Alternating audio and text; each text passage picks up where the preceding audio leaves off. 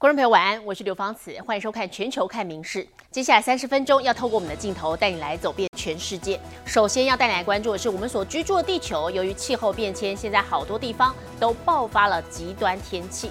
好，首先带来看的是和我们邻近的南韩，夏季季风增强，带来了强降雨，现在已经传出了不少灾情。像是庆尚北道的荣州市呢，有一户人家就惨遭土石流掩埋，造成一名女婴好不幸的罹难。那么气象预报，今天啊，南海的南部是持续的豪大雨，首尔有望雨势减弱。另外，庆尚北道北部则是处于土石流的警戒。庆尚北道荣州市二十九号深夜到三十号凌晨之间下起暴雨，冲垮工地土堆，连带掩埋附近车辆，幸好无人受伤。但山区的一户人家则没那么幸运，土石流直接冲进民宅，九人成功脱困，可是仍有一名十四个月大的女婴身亡。Gyeongbuk-do province saw a total of 90 emergency calls for help, mainly in Yeongju City, and rescuers helped save a total of 21 people from danger. 雨势在南部还没有趋缓迹象，荣州市短短两天就累计超过两百三十毫米的惊人雨量，光州市也从二十五号起陆续降下四百毫米雨量。6:40 a.m. Friday, a heavy rain warning has been issued for southern regions of the country. Warnings are also issued for most of Jeollanam-do province as well as for Gwangju City. Parts of Jeollabuk-do, Gyeongsangbuk-do, Gyeongsangnam-do provinces and Jeju Island are under the warning as well. 气象单位预估，随着夏季季风增强，庆尚南道与全罗南道仍会持续降雨。三十号雨量将达五十到一百毫米，济州岛则是一百到两百毫米。位处北部的首尔则有望降雨减弱。另外，当局还向庆尚北道北部发出土石流预警。民事新闻林浩博综合报道。好，另外焦点新闻再来关心的是中国的战狼式外交，那么特别是近来在印太区域这个飞弹威胁与日俱增。好，其中美军为了抗衡呢，就开始尝试把既有的大型部队打散成很多个中小型的部队，也就是所谓的跳岛战略。那么日前。这个日本冲绳加索纳空军基地呢所公布的最新训练呢，是让这些美军的后勤部队来学习更多的战斗技能，以提升战术的运用灵活度。来到冲绳的美军加手纳基地，这里也是远东地区最大的空军基地。日前，美军公布了此处最新的训练内容。只见一群士兵在草地上迅速搭起帐篷，架设天线。Drop your weapon! What are you going to do about it? Drop your You weapon! now. Drop your Leave weapon! now. 士兵举起枪械，演练如何应对基地附近的抗议人士。但他们其实并非一般的战斗部队，而是隶属装备管理或网络部队等后勤单位的人员，借此习得更多样的技能。而这一切都是基于美国空军近年提倡的弹性战斗部署，也就是所谓的跳岛战略。この新戦略は 中国のミサイル能力の向上を念頭に大きな基地は攻撃されやすいという考え方に立っています。为了防范中国飞弹威胁，美军得尝试将原本的大型部队分散成多个中小型战斗单位，提升战术运用上的灵活度。驻日美军也必须学习更多与战斗相关的各项技能，来因应不时之需。 when an adversary is taking a look at you, Their calculus is com- complicated because now instead of looking at one large installation, there are multiple, and then they have to go try to find you and then target those those places. 训练过程中也能看见日本航空自卫队的队员一同参与。对此，美军人士表示，未来驻日美军也很可能将跳岛战略的应用范围延伸至九州或西南群岛等区的自卫队据点以及民间机场等设施，进一步增强美日两国的防卫合作，达到贺阻中国、维持印太区域和平稳定的目的。民事新闻综合报道。而中国除了威胁到这个区域安全之外呢，一直以来更有欺压人权这样子的争议。好，我们再来看是法律法条，其实应该是要保护人民的权利吧。不过北京当局却拿来当成巩固政权，还有攻击外国人的一种工具。在明天七月一号，中国的反间谍法，另外还有对外关系法即将正式生效了。到时候，中国境内的外国人遭到随意拘捕的风险就大大的增加。那么未来北京政府任意胁迫他国的行为，恐怕也只会更加频繁。八旗文化总编辑富察拥有台湾居留证，但仍遭到中国拘捕，迟迟无法回台。随着七月一号起新版反间谍法生效，这类外国人遭随意拘禁的事件，只怕会越来越多。间谍法生效以后，所有的在中国的外国人都得异常的小心翼翼，而且呢，中国人接触外国人或者是外国机构，也都得十分小心翼翼。或者不小心，你就是被反反间谍法了。四月所通过的新版反间谍法扩大了间谍定义，纳入关系国家安全和利益的文件、数据、资料或物品，还允许有关部门全面调查间谍活动嫌疑人。无国界记者组织就曾抨击新法会严重威胁记者与捍卫新闻自由人士。新的反间谍法实施了以后，外媒在中国的采访、报道、新闻评论会很难做。稍一不慎，就会被中共呢以所谓的有间谍行为而采取特定的措施，所以呢风险会很大。赖建平直言，新法对间谍活动定义过于广泛，记者调查过程所接触的任何机关文件都可以认为与国家利益相关，任何正常采访都可以轻易扣上间谍活动的帽子。在此同时，对外关系法七月一号也将启动，成为中国政府报复西方的法律依据。未来北京任意制裁与胁迫他国的行为，大概只会多不会少。彭博社指出，中共在新的对外关系法中规定了对海外行为者采取报复措施的权利。当前美中对抗升温，本该保障权利的法律，成为中国攻击民主国家的武器。中国境内的外国人与记者，也可能成为被北京拿捏的人质。民事新闻林浩博综合报道。好，接下来关心的是我们的健康，零卡可乐或者是无糖口香糖，这些我们相当常见的无糖食品，其实当中会有添加一个甜味剂，叫做阿斯巴甜。现在这个成分可能即将被世界卫生组织 WHO 旗下的研究中心列为可能致癌的物质。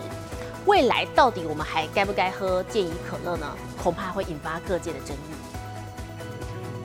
超市里琳琅满目的无糖饮料，偶尔想要吃的健康一点，不少人会转向健怡可乐等饮品。而这肥宅快乐水能号称零热量的秘密，靠的就是人工甜味剂阿斯巴甜。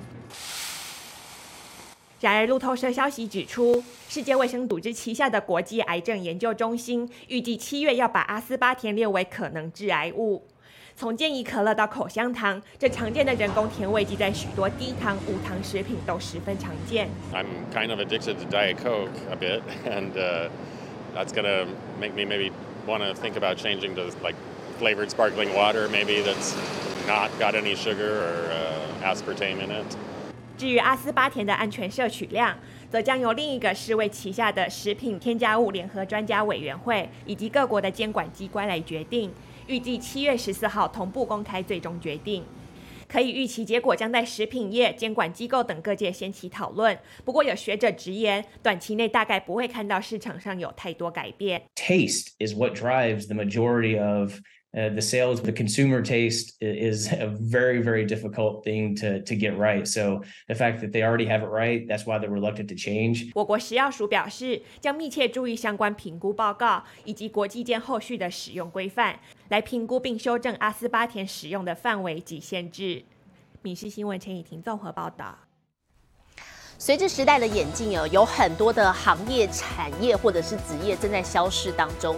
好，我们接着带来看，像是日本，近来各地野生动物猖獗，可是有资格驱逐猎捕动物的猎人，却因为像是收入不稳定等等的因素，他们难以吸引新血的加入。好，于是呢，在千叶县就有猎人想方设法来替这个狩猎产业招募生力军。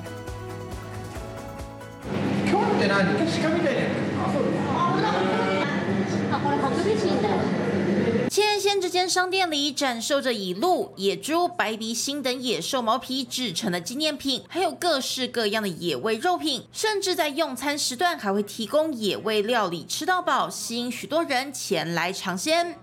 結構イノシシ肉とか好きなんで興味ありましたね。近くの店があれば ちょっと毎日見に行ってもいいのかなって。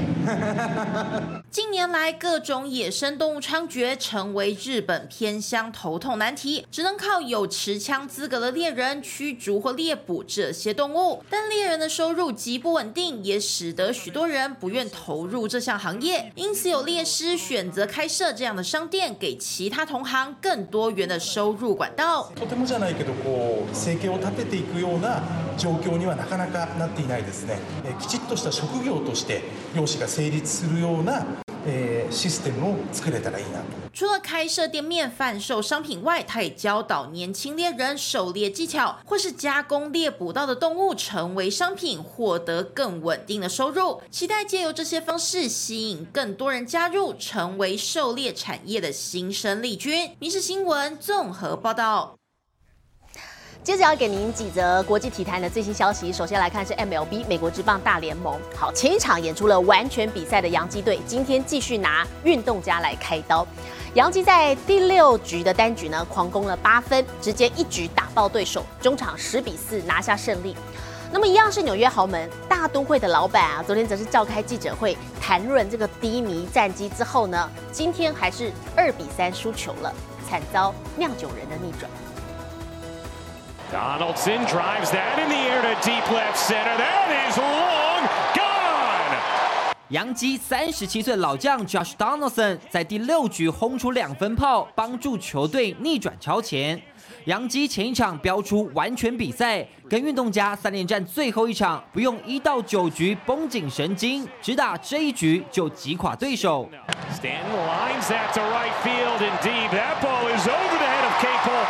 Against the wall. One run scores. Torres scores. 杨基满垒安打，然后又挤成满垒。怪力男 John Carlos Stanton 再补上两分打点长打，杨基单局六支安打三个保送，外加对手一次守备失误，猛攻八分，从原本一分落后变成七分领先。最终，杨基十比四击败运动家，拿下二连胜，四十五胜三十六败，守住美联东区第三。来看，一样是纽约豪门，这天大都会就没能笑着离开球场。赛扬强投 Make Scherzer 一个失投，领先就消失不见。Caratini in the center field, that is way back there. Nemo is on the run, and we are. 前五局队友帮忙打下两分优势，但是 Scherzer 被逮到直球失投，直接被送出场外。Scherzer 投完六局平手退场，无关胜败。第七局大都会牛棚接手，又有危机失掉一分，中场大都会二比三遭到酿酒人逆转。最近十场苦吞七败，三十六胜四十五败，胜率不到五成，仅在国联东区排名第四。明新闻综合报道。另外则是网坛的消息，谢淑薇她继续拼战的是温布顿锦标赛，昨天一比二输给了意大利选手史蒂芬尼尼，无缘晋级会内赛。好，虽然说谢淑薇单打失利了，不过她拿手的是双打，要和她的捷克老搭档史崔可娃来挑战生涯第四座的温网冠军。画面下方，三十七岁的谢淑薇第三盘和二十五岁的史蒂芬尼尼拼到超级抢时后落败，两人鏖战了三个多小时。谢淑薇最终是以一比二输球，差一胜就能第十三度打进温网女单会内赛。赛后，谢淑薇马上处理左脚拇指淤血的问题。她在超级强时一度痛到不得不叫出伤停。谢淑薇在脸书上透露，原本不想参加温网单打的，把自己当成两年前的状态在跑。结果单打打完两场，身体多处爆炸酸痛，脊椎整个超紧，放药打完都还没完全恢复，所以早就在想要怎么可以不要打温网单打。不过拿手的双打，谢淑薇将和杰克老搭档史崔可娃联手挑战生涯第四座温网冠军。再来看不善草地的波兰球友史维泰克，在德国巴德红堡公开赛八强赛对上俄罗斯的布林可娃。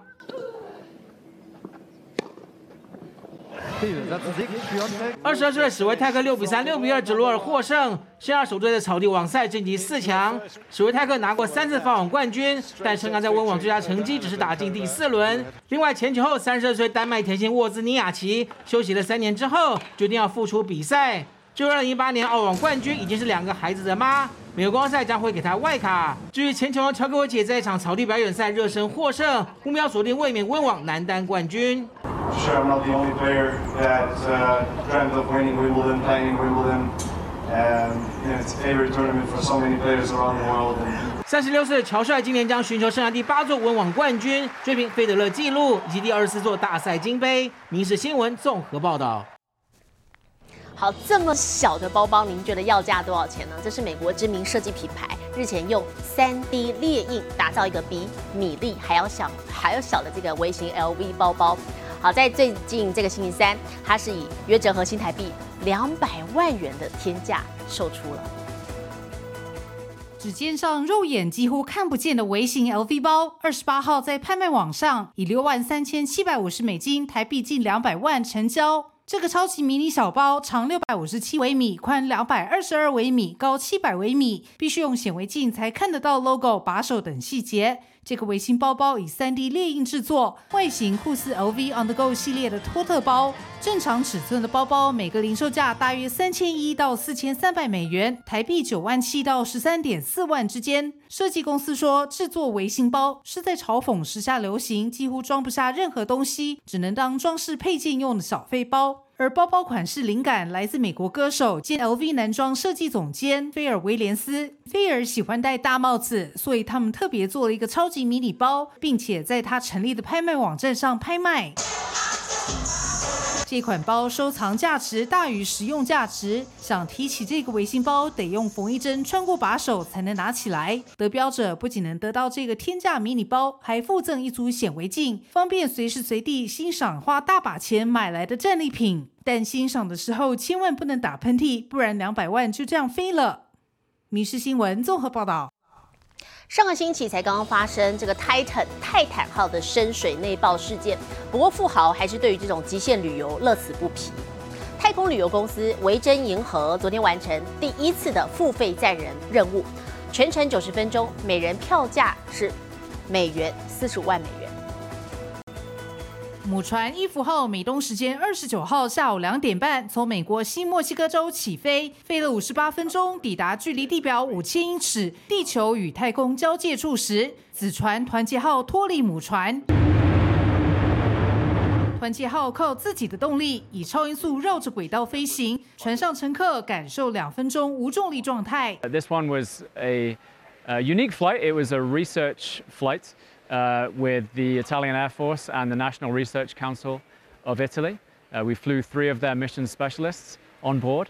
And uh, they conducted a whole bunch of, uh, of pretty cool research experiments. 这趟命名为“银河零一”的任务，载着三名意大利乘客，其中有两人为意大利空军飞官，进入太空进行一连串实验。每人票价四十五万美元，台币约一千四百万。 三人虽然有任务在身，难得能飞上太空，还是忍不住拿起手机，张开意大利国旗拍照留念。这趟旅程全程线上直播。短暂飞行后，团结号顺利降落，结束一点五小时的太空之旅。维珍银河目前规划八月还要再进行第二次商业飞行，往后规划每一个月都会有一架出发升空。民事新闻综合报道。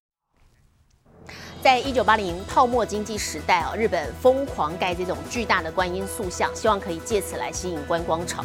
不过，在泡沫经济破灭之后，这些不再受到关注的塑像，却沦为无人可管的危险建物。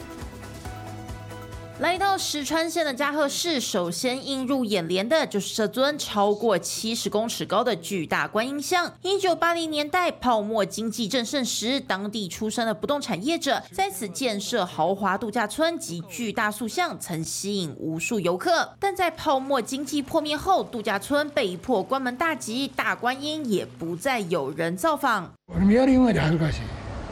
もう新幹線の営業の開業になって。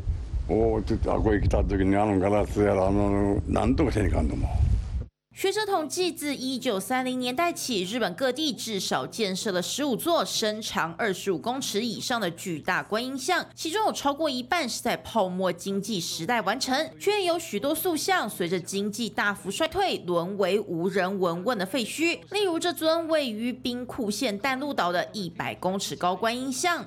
像を作った実業家が亡くなった後相続の調整がつかず管理者が不在になりました。观音像在常年闲置下，外墙大片剥落，结构也逐渐老化，成为地区危险建物。最后只能靠官方砸下约九亿日元，超过一点九亿台币的公帑将其拆除。但日本全国各地仍有许多像这样逐渐老朽的巨大佛像，未来如何妥善处置，成为官方必须正视的严肃课题。民事新闻综合报道。高手在民间，我们借镜头带您来到约旦，有名卖果汁的小贩儿，他身怀绝技，可以在西瓜皮上雕刻出各种的图案。众人围在果汁摊前，看得目不转睛。只见人像在老板巧手雕刻下慢慢成型。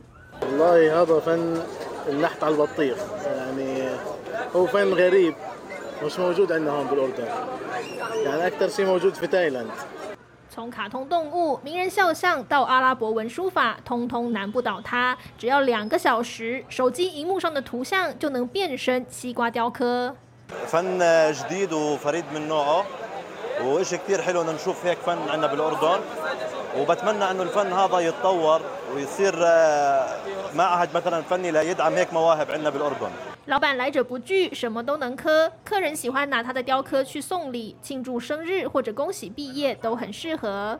فيش صعوبات صراحة الصعوبة الوحيدة اللي بواجهها إني ب- لما ألاقي بطيخة مش مقحوطة بتغلب فيها شوي لما تروح تنقي البطيخ بتروح عند المعرض لازم تقعد تشرح له ليش بدخل البطيخة 今年三十三岁的他，从十九岁就开始练习西瓜雕刻，还梦想以后开班授课，把这门技艺给发扬光大。 每日新闻综合报道。气候变迁导致极端天气频传，像是我们刚才新闻一开始的有听您报道过的暴雨，还有热浪等等。那么目前加拿大正在遭逢史上最严重的野火侵袭，也造成了北美洲空污的问题持续的扩大。详情交给我们的 AI 主播。